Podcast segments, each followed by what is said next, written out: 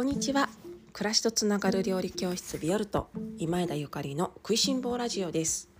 このラジオは岡山県岡山市にキッチンスタジオを持つビオルトがお送りする食いしん坊の食いしん坊による食いしん坊のためのラジオです。お料理のこと暮らしにまつわること美味しい未来につながるお話を岡山県より配信しております。食いしん坊ラジオでは皆様の食にまつわるご質問やご相談をお受けしております。今日の晩ご飯何にしようというようなお悩みからお料理に関するご質問などお聞きいただいております。音声配信のメッセージ機能やホームページ SNS などからお知らせください。皆様からのメッセージやリクエスト楽しみにお待ちしております。皆様おはようございます。本日は4月17日土曜日です。いかがお過ごしでしょうか？えー、雨が降ってますね。今日ね久しぶりの雨。私この前あのこの前というか今週昼前にね前入ってたので昼前では雨が降ってたんだけど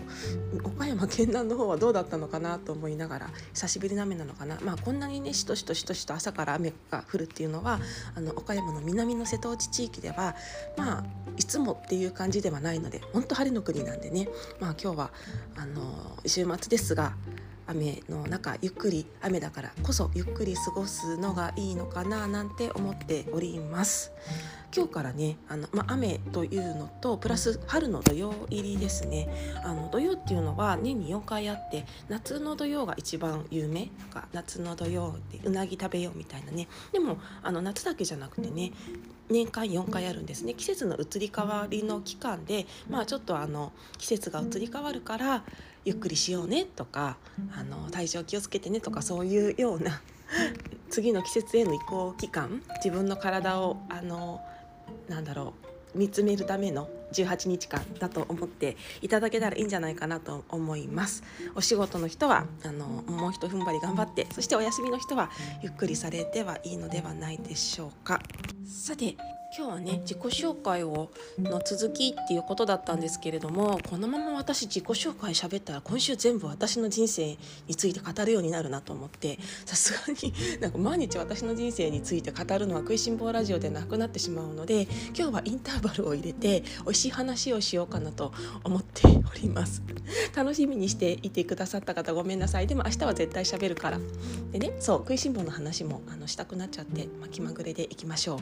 えっと昨日を最後の方に麻婆豆腐の話麻婆豆腐の話をしたらあなんか私も麻婆豆腐大好きですみたいな方がいらっしゃったのでねメッセージいただいたのでなんか麻婆豆腐美味しいよねと思ってで今日は私の麻婆豆腐についての愛を語らせていただこうと思います。もうなんかいなり寿司の愛を愛について語ったりとかキッシュについての愛を語ったりとかまあどれだけもうねあの好きなんていうの好きなものがありすぎるんだっていうかなんかその愛は何個あるんだっていうツッコミが入りそうですけれどもまあなんか本当に私ね好きな食べ物がありすぎるんですよね。でそれぞれになんか愛があるある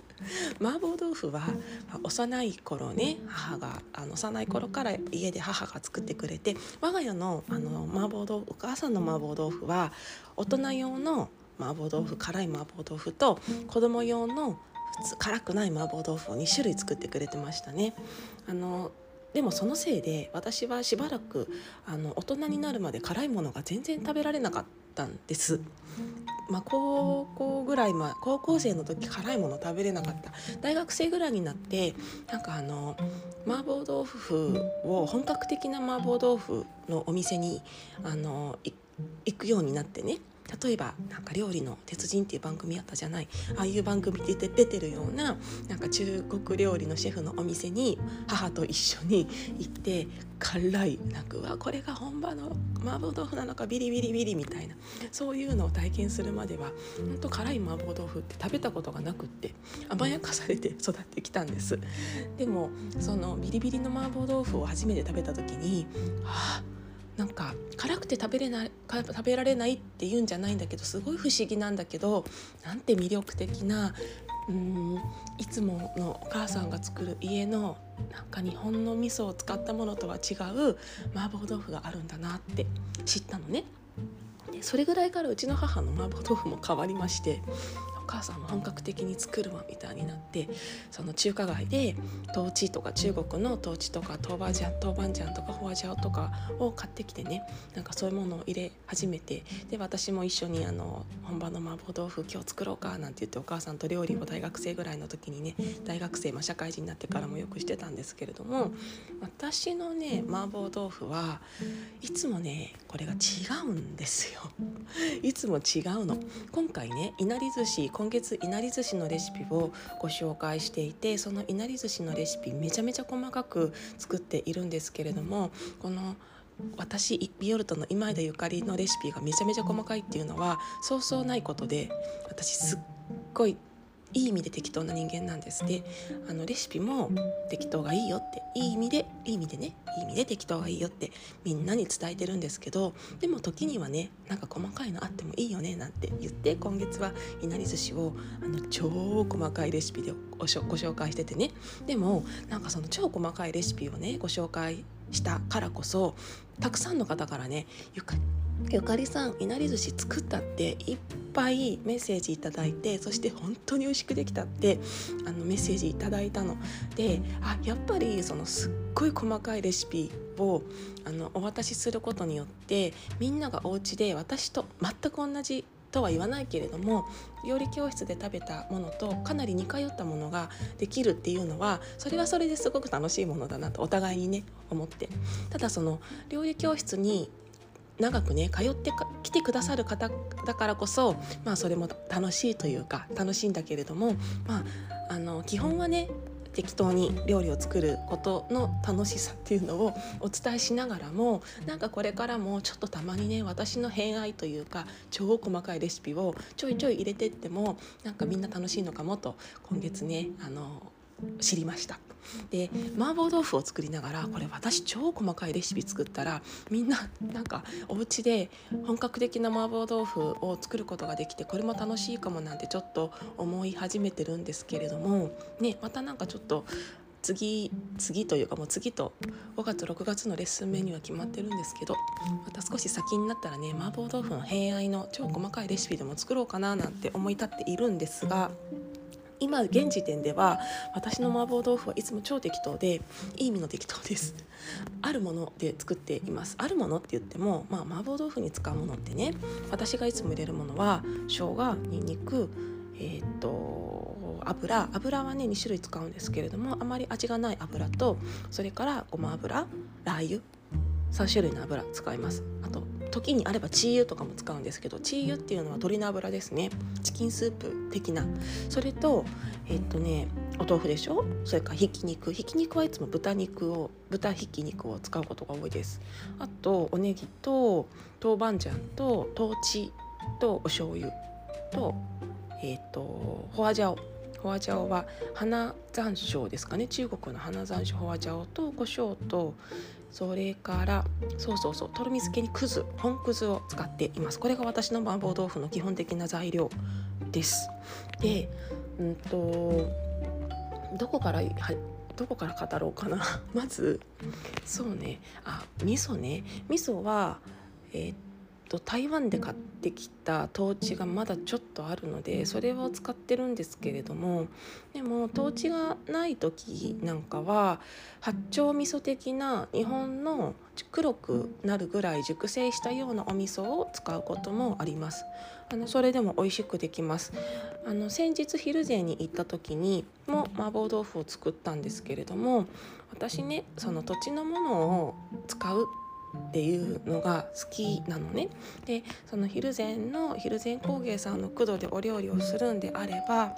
そこの土地のものだけで作れれば一番美味しくなるって知ってるのでだから、えっと、わざわざ私がスーパーマーケットとかそれからなんかどこかお店でね市販で売られてるトーチを使うんではなくって台湾とかで買ってきたトーチを使うんじゃなくってヒルゼン工芸さんの熟成の黒い味噌があるんならそれを使うのがこの土地ではベストって思ってるんです。だからえっと先日ねヒルゼンで作ったえっと麻婆豆腐には黒く熟成した味噌日本の味噌ですね。でもかなり熟成してもすごいコクのあるものになってるんですけどそれを使わせていただいてでその豆板醤の量はね本当にみんなの顔を見て決めます今日は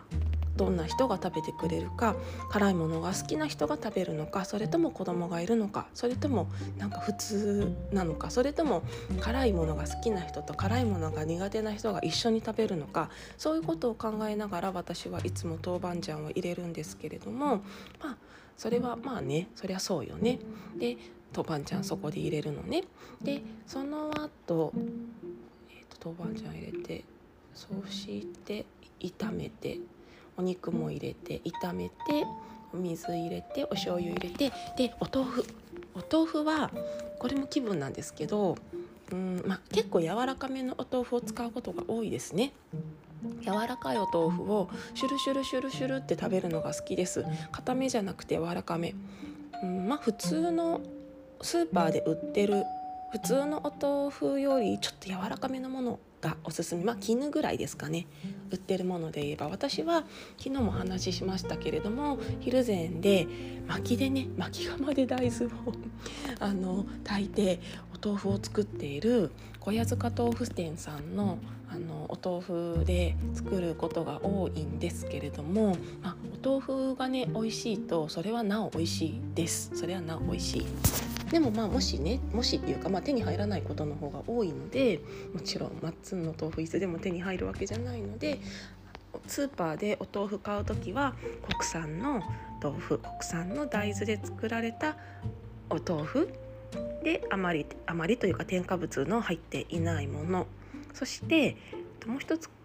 できればこだわりがあるんですけど町で作られたお豆腐じゃなくって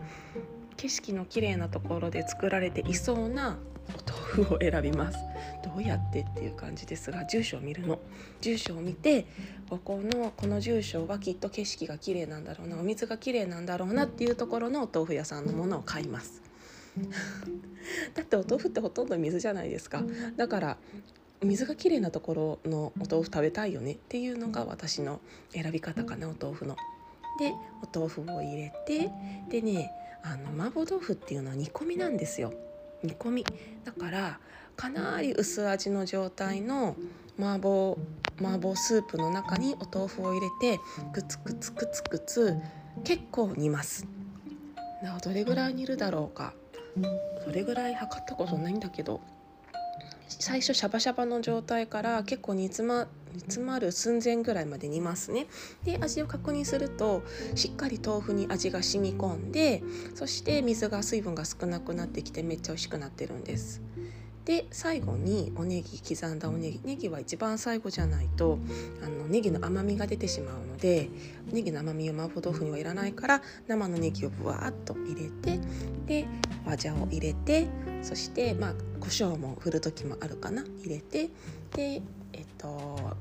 とろみをつけてとろみは片栗粉使われる方多いと思うんですが私はね断然くず派です。本くず本くずのとろみが大好き。ちょっと本くずの話はまたあのいつかしようと思いますけれども本くずでとろみをつけてで最後にごま油とかラー油をジャッとかけて私の麻婆豆腐が出来上がります。麻婆豆腐って柔らかくってそしてコクがあって優しく作ることはできるんだけどでも最後にどこかピリピリビリビリカラカラみたいな なんか刺激がありますよね。それがすごく魅力だなって感じています。なんか一口目すっごいホッとするんだけど家庭料理っていうかすごいホッとするんだけどなんか後から刺激的なの。でね なんか私みたいと思って。私 私ね私麻婆豆腐みたいな人間だなって最近ちょっと思うことがありまして。っていうのはなんか先日星野裕二さんに会ってでなんかオンラインサロンの方で裕二さんに会ったよなんてみんなにあのお話をしてなんかこんなこと感じましたみたいな投稿をねさせてもらったんですけど最後にね私あのこれからもみんなの光と癒しになるからねみたいなこと書いたらコメント欄に「ゆかりさんはすでに私は私の光ですが癒しではありません」みたいな。なぜならなんか癒しではなく着火剤のような人だからですみたいなことが書いてあって私なんか結構みんなのこと癒してるつもりだったんだけどなんかあ私癒しじゃなくて着火剤なんだっていうことになんか気がついてでそれをなんか周りの人にね確認したんですけど昨日。周りの人っていうか友達に会ったりとかなんかに何人かあったので、ね、私さ結構みんなのこと癒してると思ってたんだけど私着火剤なのかなって言ったら「いやそうでしょ」みたいな「ゆかりさんは癒しては癒しじゃないんじゃない?」とか言われてしまってあそうなんだ自分で本当になんかわからないものなんだなと。自分のことって本当にわからないもんだななんだなと思いました。なんかね私みんなのこと頑張って癒そうと思ってたんですけどいやなんかえ着火剤でいいの？みたいな遠慮しないででも着火剤になったら爆発しちゃうからまあちょっと遠慮しこのまま癒してるつもりで着火剤になったらいいのかなと思い思ってたらなんかいや麻婆豆腐みたいな人間だななんて思ってなんか癒してるつもりがビリビリみたいなね。なので これからちょっとね私麻婆豆腐にさらになんだろう親近感を持ってお料理しようかなと思っていましてちょっとそのうちいなりあのいなり寿司に次ぐね私の偏愛麻婆豆腐レシピも作り上げようかなと思っております。皆様あの細かいレシピ楽しみに待っててください。さてそれでは今日私オンラインの方を引き続きパソコンに向かってガチャガチャ頑張りたいと思います。皆様も今日は雨の土曜日ですが一日楽しんでください。皆様今日も美味しい一日をお過ごしください。暮らしとつながる料理教室ビオルと今井でゆかりでした